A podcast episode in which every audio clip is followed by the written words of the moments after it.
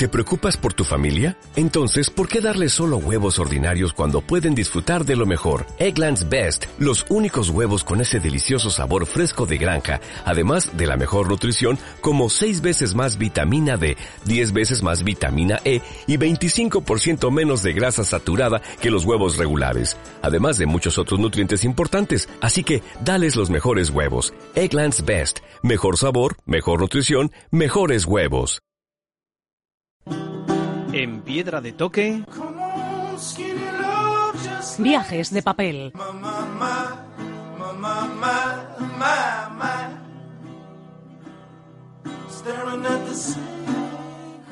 Viajamos en Piedra de Toque y ahora es el momento de la propuesta literaria del día con Fernando, responsable de la librería Joker de Bilbao. Arrachaldeón, Fernando. Muy buenas. Bueno, ya tenemos más que comprobado que con los cómics se puede viajar a muchos lugares y muchas veces con una sonrisa en la boca. Y hoy creo que lo vamos a comprobar de nuevo. Pues sí, sí. Si en el mundo del cómic hay lugares míticos, ¿no? Pues la Sidlavia de, de Tintín o... Pues hoy vamos a... Hoy tampoco vamos a hablar de un cómic exactamente, es más bien un libro ilustrado o es... Bueno, para ser exactos es una guía de viaje, ¿no?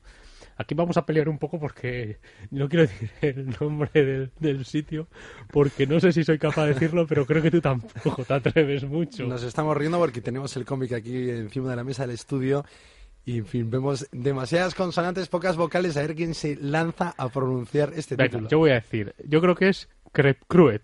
Crepcruet, pues yo me sumo.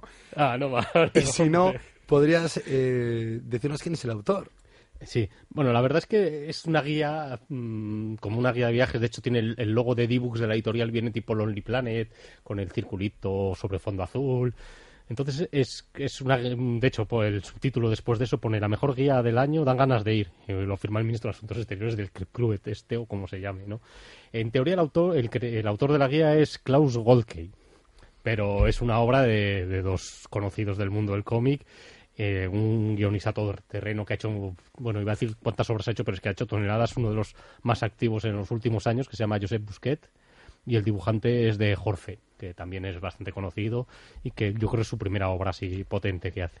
Un estilo de dibujo muy años 50, para una historia con bastante mala leche, y que es eso, es la guía de viaje de, esta, de este país que no existe, en medio de la nada, un país que a mí como bilbaíno me ha hecho mucha gracia porque es un país muy de fanfarrones, muy de ellos lo inventaron todo, ellos llegaron los primeros, ellos tienen de eso pero más, ellos te dan las comidas más grandes. Entonces, es una obra con muy mala leche, muy divertido y que y que no es más que eso, ¿no? Un, un chiste sobre, sobre las guías de viaje o recorridos. Tiene, evidentemente la guía tiene todo, desde la historia del país hasta los personajes célebres que evidentemente un, un, habitante de aquí fue el que descubrió Europa, el que descubrió e inventó el cojín, inventó, fundó el primer grupo de...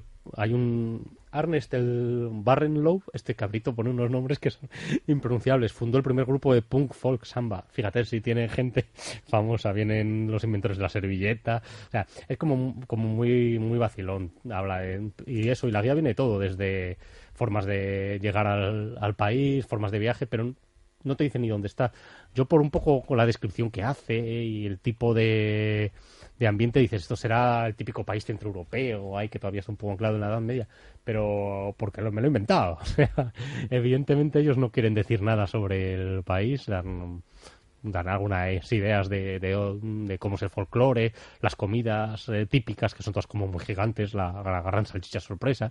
Dicen que es sorpresa porque hasta que no te la acabas de comer no te dicen de qué está hecha. Entonces, claro, como podéis ver es con, con mucho humor y mucho vacile, ¿no? Luego vienen recomendados unos hoteles, restaurantes, vienen, pues eso, desde los trajes típicos o cuáles son los pueblos más conocidos de ellos. Hablan de un lago que no tiene ni nombre, pero que es como el lago Nespera lo bestia, porque en vez de un monstruo tiene dos. Dice, lo puedes ver si estás allá a tal hora y corres mucho, porque encima si no se te come.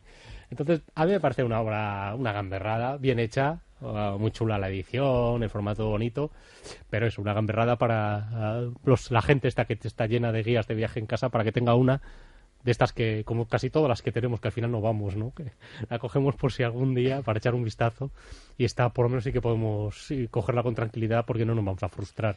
Y luego yo creo que coge también el espíritu de muchos cómics, de muchas eh, novelas gráficas, que es la satírica, ¿no? Esa Sí. broma un poco fina con la que se ríen hasta de sí mismos y en este caso pues se ríen de las guías de viajes en las que todo parece que lleva el aval de la UNESCO, todo es, tiene que ser ¿no? dentro de las siete maravillas del mundo, los mayores lagos, la mejor gastronomía, todos los fundadores, el espíritu emprendedor, innovador, paisaje, naturaleza, cultura, pero aquí todo en uno y con eso, con la broma como excusa y te van guiando con eh, para realizar luego también pues grandes ilustraciones y al final pues te sacan una gran sonrisa. Es eso, un poco reírse de los 300 sitios que hay que visitar, que todas las ciudades tiene, son magníficas, todas los mejores en algo.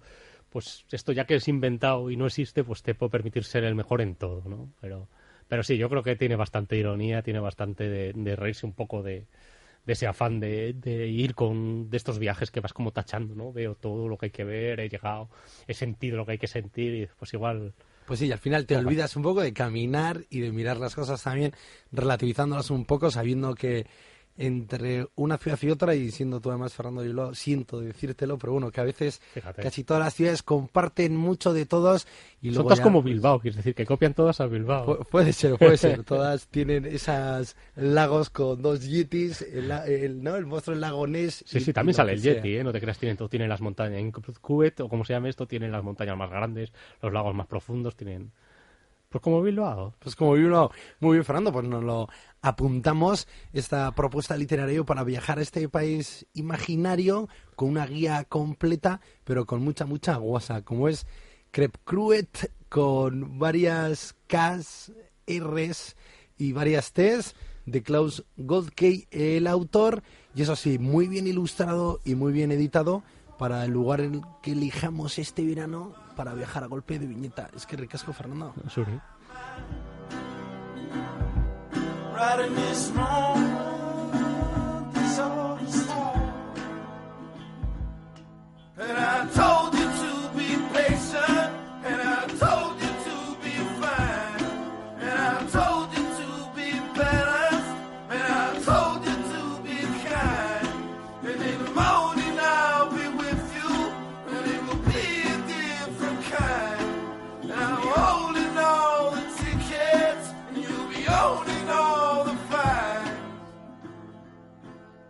Aquí termina Piedra de Toque. Mañana abriremos una nueva ventana a otros mundos, otras realidades con los viajes como excusa. Gabón.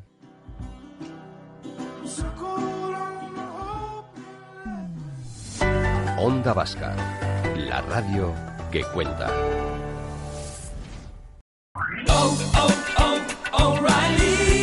¿Necesitas ayuda? En O'Reilly Auto Parts te ayudamos. ¿Necesitas algún consejo? Te aconsejamos. Nuestros profesionales en autopartes están siempre disponibles para ayudarte a encontrar lo que necesites. Excelente servicio al cliente es solo una de las ventajas que ofrece O'Reilly Auto Parts. Los profesionales en autopartes. O'Reilly Auto Parts.